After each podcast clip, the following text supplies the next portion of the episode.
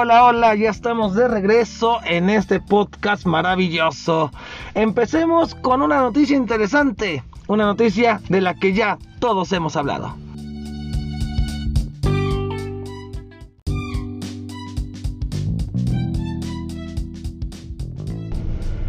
Una nueva semana empieza.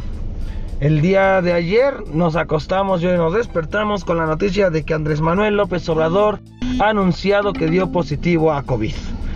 Esta noticia reventó las redes sociales y lo que provocó una diversidad de opiniones, de análisis, de memes incluso y de chistes que no tienen lugar. Pero bueno, analicemos qué es lo que ha pasado en las redes sociales. Por un lado, nos dicen que el presidente de la República ya se había vacunado a finales del año 2020. Si esta noticia es cierta y esperemos que la federación nos indique cuál fue el laboratorio usado para la vacuna del presidente de la República.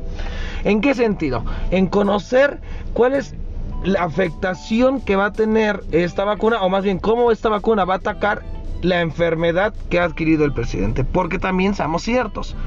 Las vacunas o sirven para que no te dé una enfermedad o sirven para que las afectaciones de esa enfermedad sean menores. Bueno, esto sí es cierto. Si no es cierto que se vacunó, pues también necesita la presidencia de la República salir a desmentir estos rumores, precisamente para tranquilidad de muchos, porque al final del día este rumor salió de una columna periodística y entonces alguien va a quedar como mentiroso. O los que sacaron el rumor o el mismo periodista. Por otro lado, nos ha demostrado que en México no nada más tenemos una polarización entre los que están a favor y los que no estamos a favor del presidente, sino también nos ha demostrado que precisamente en la oposición hay dos tipos de oposición. Por un lado tenemos esta oposición que no cree que el presidente esté enfermo, digo con justa razón lo pueden creer, puesto que el presidente se ha enfocado muchas veces en decir cosas y luego contradecirlas.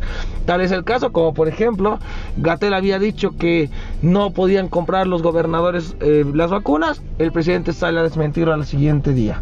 O el tema de que no va a haber corrupción y hay un combate directo a la corrupción y como ya sabemos esta frase trillada en este sexenio, al final no se dice ni pío. Pero bueno, tenemos esta oposición que no cree en la, vacuna. Tenemos esta también oposición que es muy extremista, que incluso desea, que le vaya mal al presidente si tiene la enfermedad, cosa que los otros no. Los otros, la otra oposición, los que somos oposición a la gestión de gobierno, al final del día siempre vamos a desear, así sea nuestro enemigo, que la salud del, del enfrente esté bien. Porque nuestra batalla es ideológica.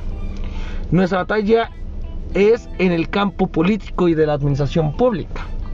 No es para ver mal y no está fundamentada en el odio, aunque el de enfrente lo tenga. Así de sencillo. Somos humanos.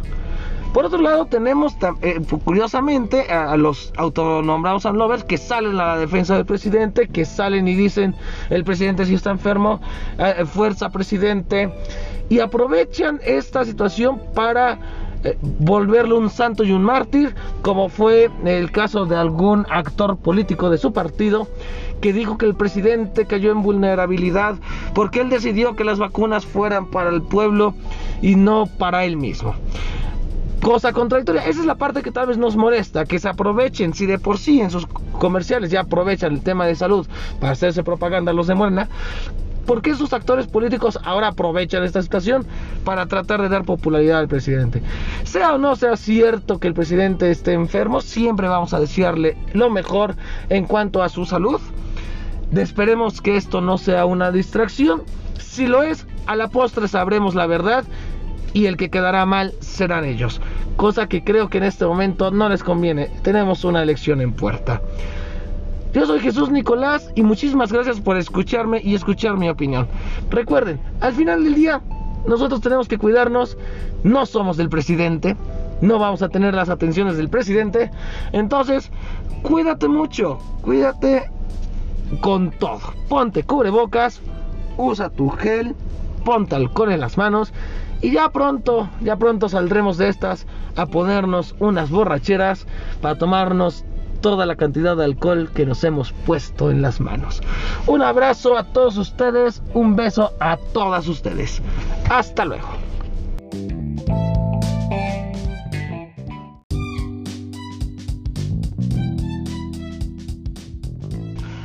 Muchas gracias por escucharme y no te olvides seguirme en Twitter como arroba Jesús Nicolás. Esto fue el podcast de Nico y nos vemos para la próxima.